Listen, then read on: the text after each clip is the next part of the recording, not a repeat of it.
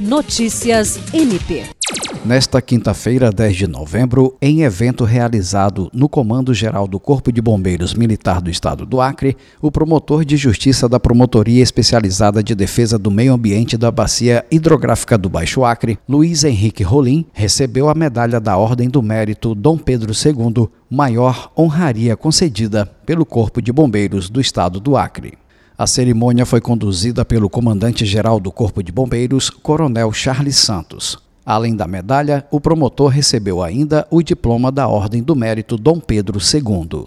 Em sua fala, Luiz Henrique destacou a honra e gratidão ao Corpo de Bombeiros, especialmente por saber que esse reconhecimento veio através de um trabalho que resultou em ganhos para a população e que atendeu à necessidade da contratação de novos profissionais e, consequentemente, à sociedade. Jean Oliveira, para a Agência de Notícias do Ministério Público do Estado do Acre.